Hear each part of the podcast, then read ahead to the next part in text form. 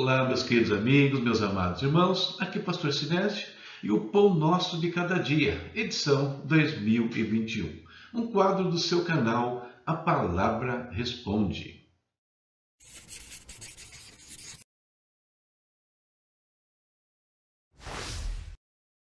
E aqui estão os nossos parceiros, aqueles que nos ajudam a manter este canal, a manter este ministério. VNC Studio parceiro aqui que pode te ajudar em tudo que se refere a imagens, vídeos, áudios, enfim, coisas que vão alavancar o seu negócio, o seu ministério e outras coisas.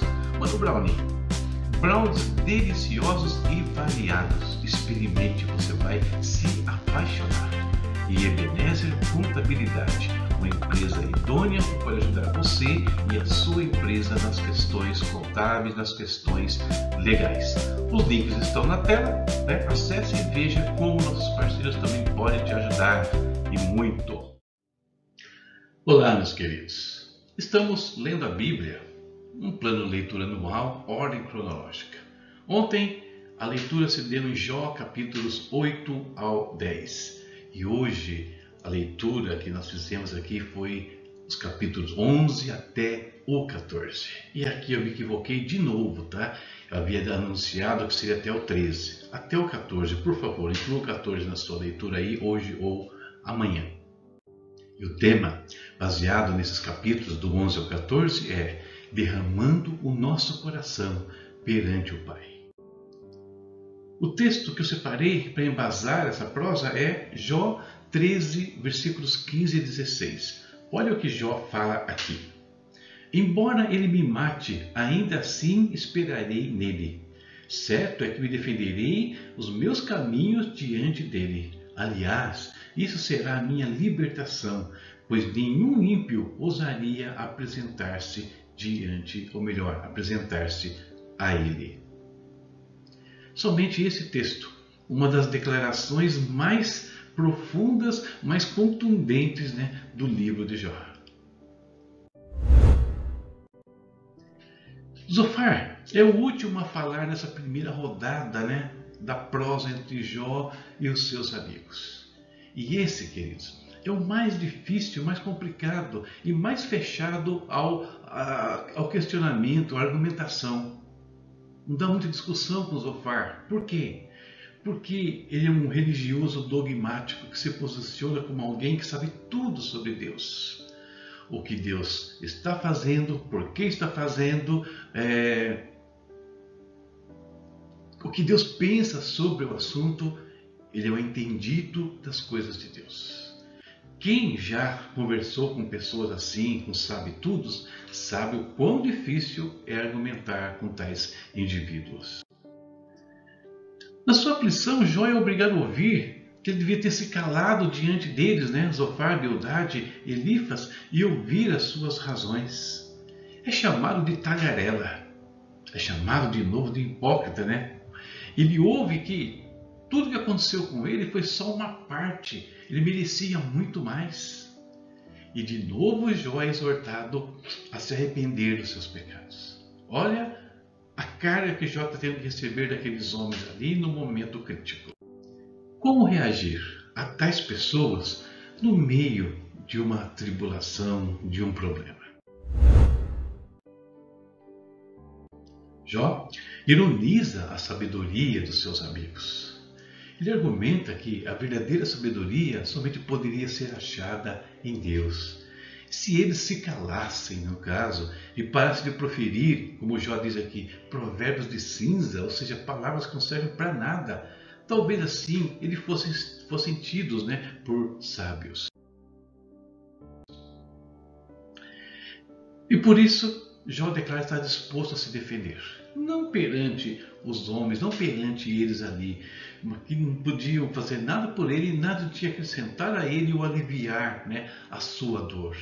Ele estava disposto, ele queria falar com Deus, entrar na presença de Deus sem se importar com o que isso significasse, com o que isso custasse para ele, ainda que fosse né, a sua vida. Ele sabia que na presença de Deus tinha um tribunal, sim, ele seria julgado, mas ali a verdade era conhecida e ele receberia a justiça e a condenação merecida boa ou má. A postura de Jó, observando aqui, ele alterna altos e baixos. Tem declarações contundentes que esse homem faz, mas depois a gente percebe que ele se perde na perspectiva da vida.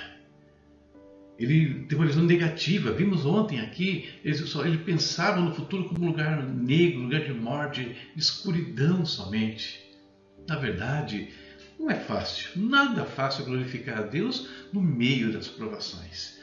Mas são estas provações, queridos, que formam o nosso caráter. E por meio delas, nós assimilamos a imagem do nosso Senhor Jesus Cristo a cada dia.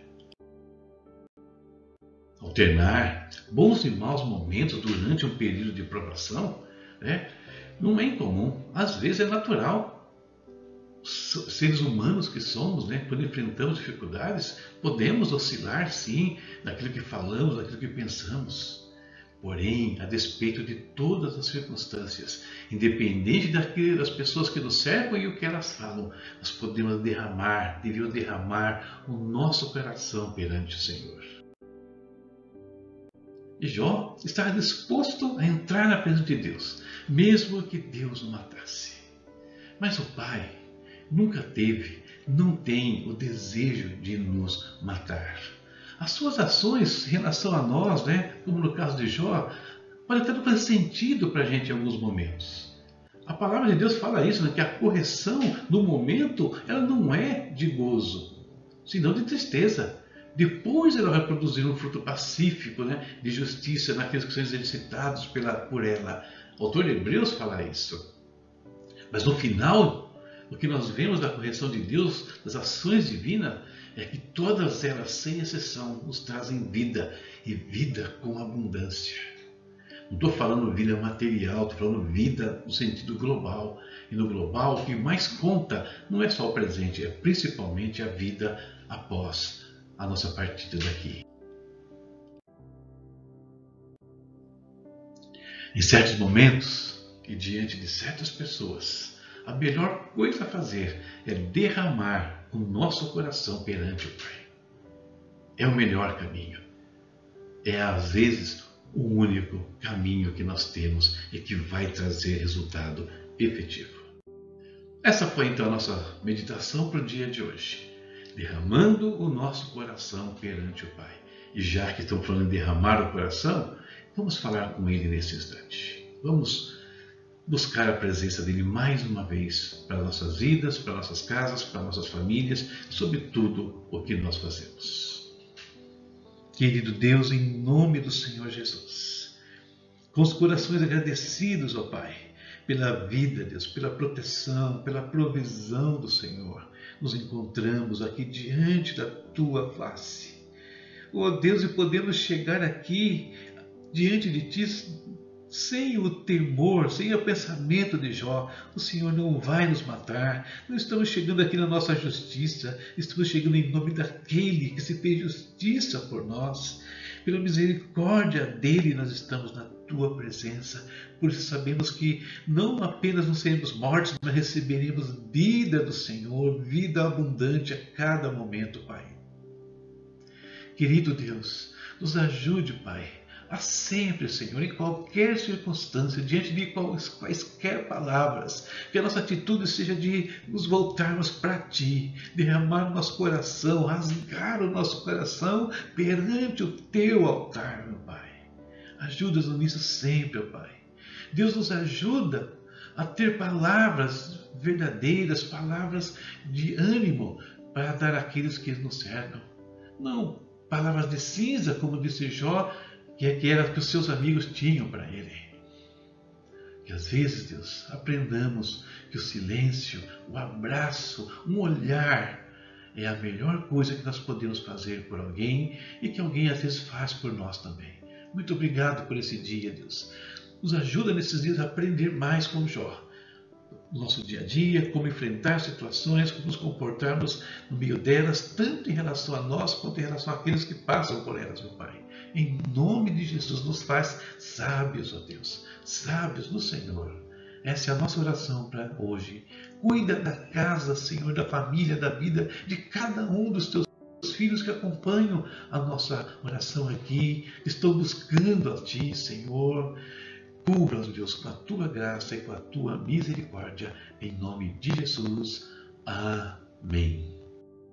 Próxima leitura, vamos continuar nessa peleja, tá? Agora, capítulos 15 ao 17 de Jó. Eu prometo não errar mais, tá? Eu já revisei aqui ó, todos os capítulos certinho, para que fique tudo correto a cada, cada dia. Então, Jó 15 a 17, próxima leitura. Não deixe de ler. Estes são os canais pelos quais você pode interagir conosco. Tem o nosso canal, que é o nosso carro-chefe aqui, tem o nosso portal, tem também as minhas redes sociais, Facebook, tem o Instagram, tem o, o, Twitter, você pode nos seguir também nessas redes, tá bom? Os principais endereços estão aí na sua tela. Não deixe de falar conosco, enviar seus pedidos de oração, as suas consultas teológicas, ou enfim, às vezes apenas um alô, um abraço, o que você quiser. Beleza? Então use os nossos canais e interaja conosco. E apresentando aqui mais um livro né, da minha coleção aí, né, dos meus livros digitais que eu tenho publicado. Como buscar ao Senhor. É óbvio que eu não dou uma receita aqui infalível. Eu estou dando aqui para vocês todos os princípios né, de como nós podemos nos achegar ao Senhor. Cada dia mais. Então, é um material pequeno, um livro bem pequeno, mas que pode ajudar você aí que está com dificuldade de chegar a Deus, não sabe quais são os, os caminhos a seguir. Aqui eu coloco algumas observações que eu tenho certeza vai edificar a sua vida e pode nortear a sua busca ao Pai. Então, como adquirir, você sabe, a palavra responde.com.br ou no meu espaço no Hotmart, link sempre aí no seu rodapé, acesse, abençoe o nosso ministério enquanto você investe na sua vida espiritual também. Ok? Muito obrigado e até a próxima, se Deus quiser.